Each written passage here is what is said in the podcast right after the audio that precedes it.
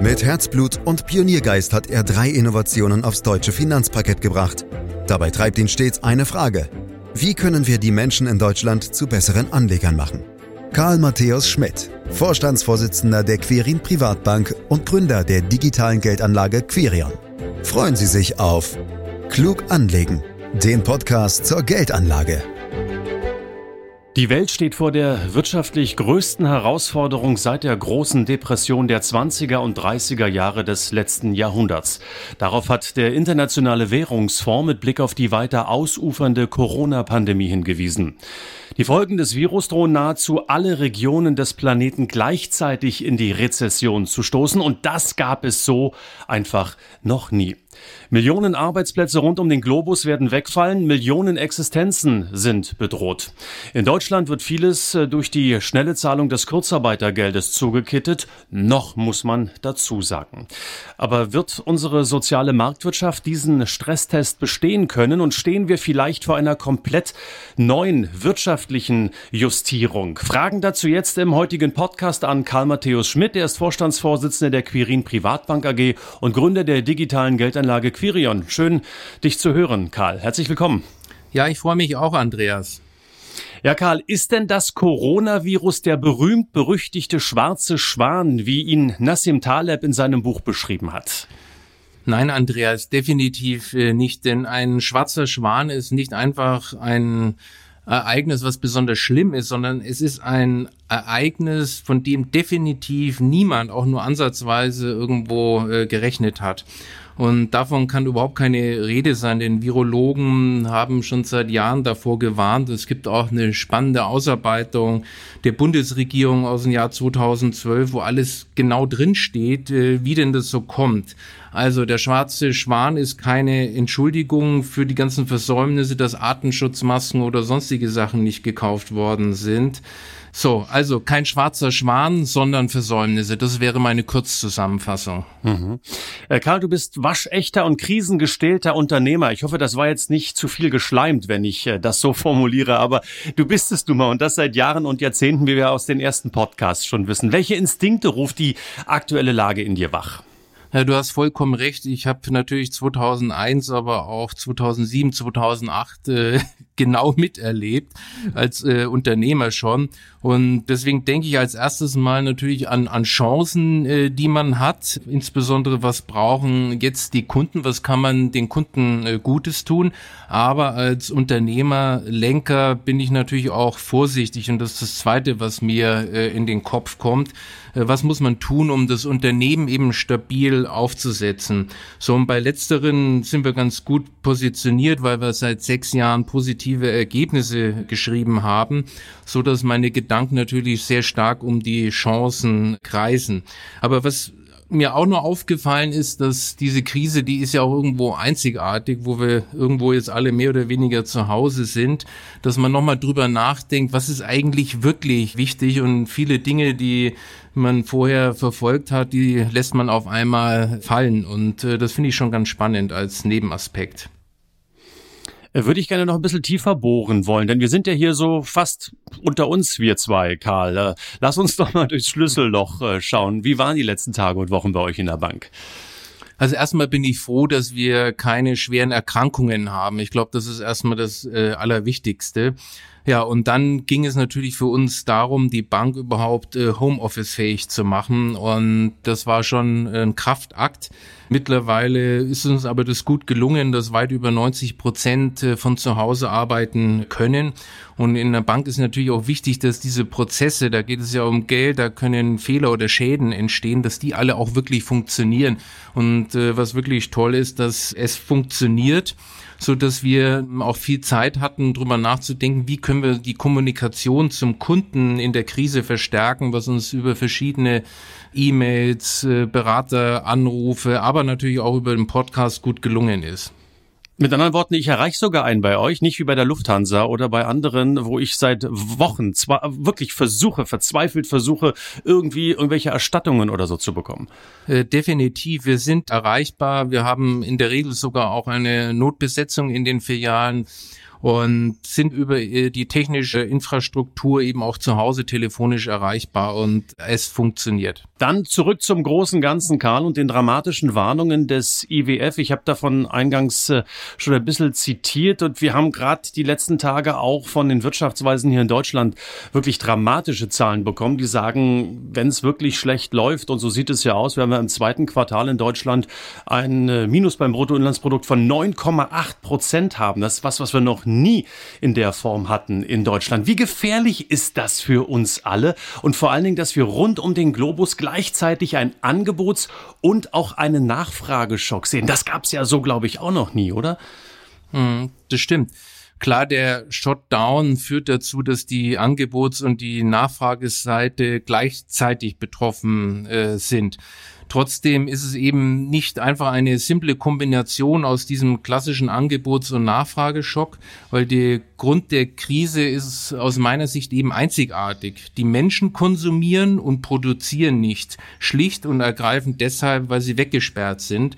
Und damit hängt äh, die Tiefe der zu erwartenden Rezession nicht von irgendwelchen makroökonomischen Faktoren ab, sondern ganz einfach davon, wann die Menschen wieder an die Arbeit gehen können, im Besonderen, wann sie wieder konsumieren dürfen. Und das ist eine gute und eine schlechte Nachricht äh, zugleich gut, weil weder der Kapitalstock der Volkswirtschaften noch ihre Infrastruktur zerstört sind. Sie sind lediglich äh, auf Eis gelegt. Schlecht, weil wir keinerlei Erfahrungswerte für diese Art von Krisen haben. Und nebenbei Insofern ist auch das häufige Gerede von irgendwelchen Marshallplänen oder Wiederaufbauakt äh, alles Quatsch. Es geht gar nicht darum, wieder aufzubauen. Man muss einfach wieder die Menschen ihre Geschäfte nachgehen lassen. Und das ist alles. Ähm, viele Unternehmen hierzulande sagen mittlerweile, äh, hört man immer wieder auch äh, deutlicher, bei uns bleibt gerade kein Stein auf dem anderen oder es wird kein Stein auf dem anderen bleiben, wenn wir jetzt schon mal Richtung Sommer oder auch Herbst schauen. Bei uns ändert sich eigentlich alles. Muss das schlecht sein? Also das, was ich vorhin äh, gesagt habe, auch äh, in so einer Krise, denkt man einfach drüber nach, was ist jetzt wirklich wichtig, was ist wirklich für unseren Erfolg entscheidend. Und trotz alledem reagiert am Ende jedes Unternehmen anders in der Krise. Äh, ich beobachte, dass so unheimlich viel Kreativität äh, freigesetzt wird. Wenn ich jetzt nur an die Restaurants denke oder auch an, an Kneipen, die tolle Angebote äh, machen. Und das finde ich für Deutschland schon sehr ungewöhnlich so dass, wenn du so willst, mit keinen Stein auf den anderen aus meiner Sicht was Positives gemeint ist. Ich finde, das ist auch eine Chance für Deutschland, kreativer zu sein. Mhm. Äh, welche Branchen sind denn aktuell aus eurer Sicht besonders gefährdet und wo könnte es äh, eher Krisengewinner geben, obwohl es mir sehr schwer fällt, von Gewinnern zu reden in einer solch schwierigen Lage, in der wir uns gerade befinden? Ja, was sind die Verlierer? Ich glaube, das liegt auf der Hand. Das sind erstmal natürlich Transport, Flug- und Reisebranche, die ja überhaupt kein Geschäft äh, mehr machen oder vielleicht nur noch fünf Prozent des ursprünglichen äh, Geschäftes. Natürlich auch alles, was stark konjunkturabhängig ist, also vor allem Automobilsektor, Handel, Konsum, Maschinenbau, rohstoffverarbeitende oder produzierende Industrie. Und in diesem Bereich, und das ist vielleicht auch besonders tragisch, sind es natürlich auch Mittelständler, die vor allem kein ausreichendes Cashpolster haben, die sozusagen äh, in Gefahr sind. Ja, zu deinem zweiten Teil der Frage, wer könnten die Krisengewinner sein? Das sind für mich Unternehmen, die die Güter des täglichen Bedarfs produzieren oder vertreiben, also vor allem auch Lebens-, Genussmittel, die Gesundheitsbranche im weiteren Sinne, aber natürlich auch Unternehmen aus dem Technologiesektor, die in den Bereichen soziale Medien, Streamingdienst oder Bestell- und Lieferdienst äh, tätig sind. Leider äh, sind die meistens in der USA ansässig und nicht in Deutschland. Wie sieht's eigentlich äh, in eurer Branche aus? Also ich meine jetzt gar nicht so sehr die, die großen Banken, sondern ich weiß, du bist sehr, sehr engagiert in der Fintech-Branche unterwegs, kennst dich da auch bestens aus. Werden wir da Pleiten sehen, äh, weil die einfach auch nicht genug kapitalisiert sind, diese jungen, kleinen Schnellboote? Ja, davon muss man leider ausgehen, möchte ich äh, anmerken. Ich finde es äh, sehr schade, weil wir haben gerade so eine positive Gründerkultur in Deutschland erlebt, wo wir wirklich kundenorientierte Apps gebaut haben oder andere Lösungen, die den Kunden in den Mittelpunkt gestellt haben, was ja der Bankbranche leider oftmals gänzlich abhanden gekommen ist. Also wenn die Krise länger andauert, dann kann es schon passieren, dass 80 Prozent dieser Fintechs dann irgendwann auch äh, verschwunden sind, weil sie eben keine Nachfinanzierung mehr bekommen. Also ich hoffe wirklich, dass es nicht so kommt, äh, denn es ist äh, gerade auch in der Finanzindustrie so wichtig, dass wir eine kundenorientierte Erneuerung haben, was eben die Fintechs geleistet haben. Mhm. Ähm, ich will mit dir auch ein bisschen über die Politik reden, die ja in Deutschland vergleichsweise schnell reagiert hat. Manch einer wundert sich sogar, wie schnell unsere Politiker in Berlin sein könnten, denn Regierung und Opposition haben sich relativ schnell geeinigt. Auch die Bundesregierung und die Länderkammer, also der Bundesrat, da war ja auch vieles mit den einzelnen Ländern abzustimmen. Und da sind mal eben 156 Milliarden frische Euro bewilligt worden. Äh, das ist eine ganze Menge in kurzer Zeit, oder? Ja, du hast du natürlich vollkommen recht, das ist eine Riesensumme. Aber ich fand das in dieser einzigartigen Situation auch völlig richtig, nicht zu kleckern, sondern äh, zu klotzen. Denn es geht ja darum zu verhindern, dass im Kern gesunde Unternehmen und Geschäftsmodelle in den Ruin getrieben werden, denen durch den Shutdown schlagartig sämtliche Einnahmen weggebrochen sind. Entscheidend war und ist neben dem Umfang vor allem auch die Schnelligkeit der Hilfsmaßnahmen gewesen. Und das fand ich schon äh, für Deutschland, wo wir ja immer sagen, wir sind so langsam wirklich äh, außergewöhnlich und deswegen äh, ein richtiger Weg und vor allem auch ein schneller Weg und eine schnelle Antwort. Aber möglicherweise muss der Bund jetzt sogar an taumelnde Großkonzerne einsteigen und ich meine einen echten Einstieg, nicht nur ein KfW-Kredit, wie wir es jetzt äh, dieser Tage gerade von Adidas gehört haben, die sich Milliardensummen über die KfW äh, besorgt haben. Äh, der Spiegel hat berichtet, dass wohl mehr als 1000 deutsche Unternehmen den Weg gehen müssen, also sprich, dass der Staat einsteigt. Und von daher, Karl, eine Frage, die, die mir nicht so leicht fällt, denn erleben wir jetzt möglicherweise die Neuauflage von den sogenannten sogenannten volkseigenen Betrieben, die ich als gelernter DDR-Bürger ganz offen gesagt nicht in allzu guter Erinnerung habe. Ich glaube, dass es erst einmal eine richtige Maßnahme ist. Man kann ja zum Beispiel eine Lufthansa nicht einfach äh, unverschuldet pleite gehen lassen. Wichtig ist aber, dass diese Staatsbeteiligungen auch wieder zurückgeführt werden und dass es also auch ein Ausstiegsszenario gibt. Und da sehe ich natürlich schon die Gefahr, dass äh, die in der Krise angestoßenen Beteiligungen irgendwo ein Einfallstor für eine aktive staatliche Industriepolitik genutzt wird. Und die finde ich nicht gut und die hat sich ehrlich gesagt auch in der Vergangenheit äh, nicht bewährt. Wir müssen ja nur mal an den Transrapid denken. Ähm, damit sind wir natürlich noch nicht ganz so bei den von dir erwähnten VEBs, aber auch nicht weit weg. Also das macht mir natürlich schon Angst. Also Einstieg ja, aber Ausstieg auch und der muss konsequent erfolgen. Hm, ich würde das aber ganz gerne doch ein bisschen vom Ende her denken und äh, vielleicht auch immer mal ein bisschen Wasser in den Wein schütten. Was könnte das für unsere Marktwirtschaft bedeuten, Karl? Also um die um die mache um die Marktwirtschaft mache ich mir keine Sorgen. Äh, Im Gegenteil, ich bin überzeugt, Sie wird als eine andere und gestärkt aus dieser Krise hervorgehen. Und was ist der Grund? Sie ist nun mal die Organisationsform, die sich auch in Krisenzeiten am anpassungsfähigsten gezeigt hat. Und unser Chefvolkswirt bezeichnet die Marktwirtschaft in einer unserer jüngsten Publikationen sogar als Krisenmanager. Und Marktwirtschaft als Krisenmanager, das finde ich ein super Begriff. Ich mache mir offen gesagt, Karl, auch noch einen anderen Gedanken. Wäre es jetzt nicht vielleicht ein ganz guter Zeitpunkt, die Zombie-Firmen pleite gehen zu lassen, die wir ja seit der Finanzkrise schon gesehen haben und die eh die ganze Zeit, also die letzten 10, 12 Jahre, an der Nadel des billigen EZB-Geldes gehangen haben? Also Andreas, du hast äh, vollkommen recht. Äh, wir brauchen in der EU und nicht erst seit der Krise einen Mechanismus, der es ermöglicht, diese sogenannten Zombie-Unternehmen pleite gehen zu lassen. Da gibt es ja auch in der Bankbranche, glaube ich, viele Beispiele, aber ich möchte jetzt mal keine Namen nennen. So, und hier hat die EU definitiv noch Hausaufgaben zu machen. Allerdings glaube ich, dass es an dieser Zeitpunkt jetzt in der Krise denkbar ungeeignet ist, weil wir würden die Krise verstärken. Also wir müssen erstmal stabilisieren und dann aber uns auch an die Zombie-Firmen heranmachen. Bin ich mal gespannt, wer da möglicherweise umfallen wird oder auch umfallen muss. Und Karl, jetzt äh, schwadroniert so manch einer gar über eine wirtschaftliche oder gar gesellschaftliche Neujustierung. Ist das jetzt schon Verschwörungstheorie, allein, dass ich dir so eine Frage stelle? Ist das Unsinn oder ist das zumindest diskutabel? Ja, du formulierst die Frage so, als sei dies etwas Negatives. Ich bin sogar sicher, dass wir eine wirtschaftliche Neujustierung sehen werden. Und Gott sei Dank ist das so. Es wäre schlimm, wenn nicht. Denn genau die Fähigkeit der Neujustierung ist es ja, was ein marktwirtschaftliches System vor allen anderen auszeichnet. Was die gesellschaftliche Neujustierung anbelangt, bin ich mir nicht so sicher. Äh, das wird ja vielfach in den Medien jetzt auch beschworen, dass irgendwie alles äh, besser wird. Es wird eine, vielleicht die ein oder andere Neujustierung geben, was zum Beispiel die Wertschätzung von Pflegeberufen oder auch Krankenhauspersonal anbelangt. Ansonsten denke ich, dass es nach der Krise im Wesentlichen so weitergeht wie vorher. Ähm, Karl, ich würde es gerne ganz am Ende so ein bisschen noch von dir justiert haben und ein bisschen eingeordnet haben. Wie sieht jetzt dein Best-Case-Szenario aus und was ist dein Worst-Case-Szenario? Ja, alles hängt äh, letztendlich davon ab, wie lange die Menschen daran gehindert werden zu arbeiten und zu konsumieren.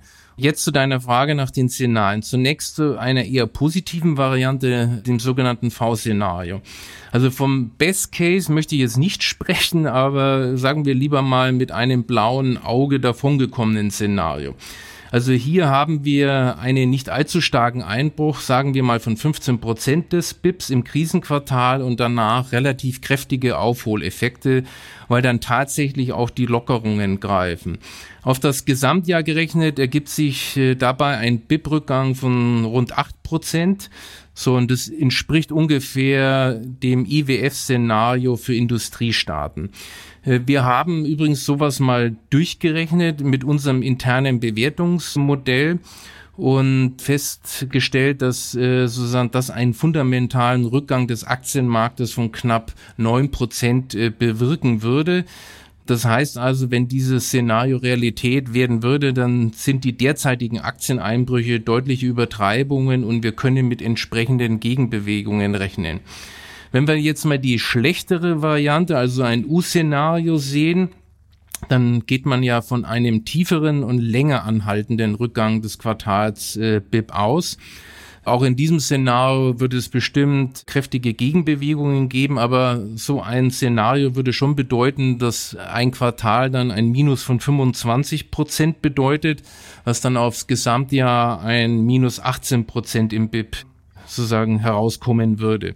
Das ist echt übel, so ein Szenario. Derzeit geht eigentlich keiner äh, wirklich von so einem Szenario aus.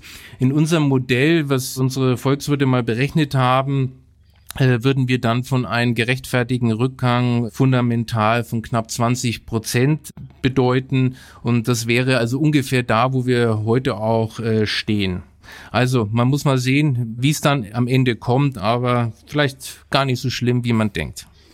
Dann hoffen wir das äh, einfach mal. Und ich nehme mit aus dem Gespräch, und das fand ich hochspannend, dass du der Kreativität der Menschen vertraust, der Kreativität der Marktwirtschaft vertraust. Und äh, ganz ehrlich, in den vergangenen Jahren und Jahrzehnten hat die Marktwirtschaft auch immer bewiesen, dass sie sich neu erfinden kann, wenn man sie sich erfinden lässt, so würde ich es formulieren. Nämlich, wenn Videotheken verschwinden beispielsweise, nun gut, ja, dann gibt es neue Räumlichkeiten. Die Räumlichkeiten werden für neue Einzelhandelsunternehmen genutzt. Die Menschen ähm, werden neue Jobs finden und vielleicht gelingt uns das diesmal auch wieder.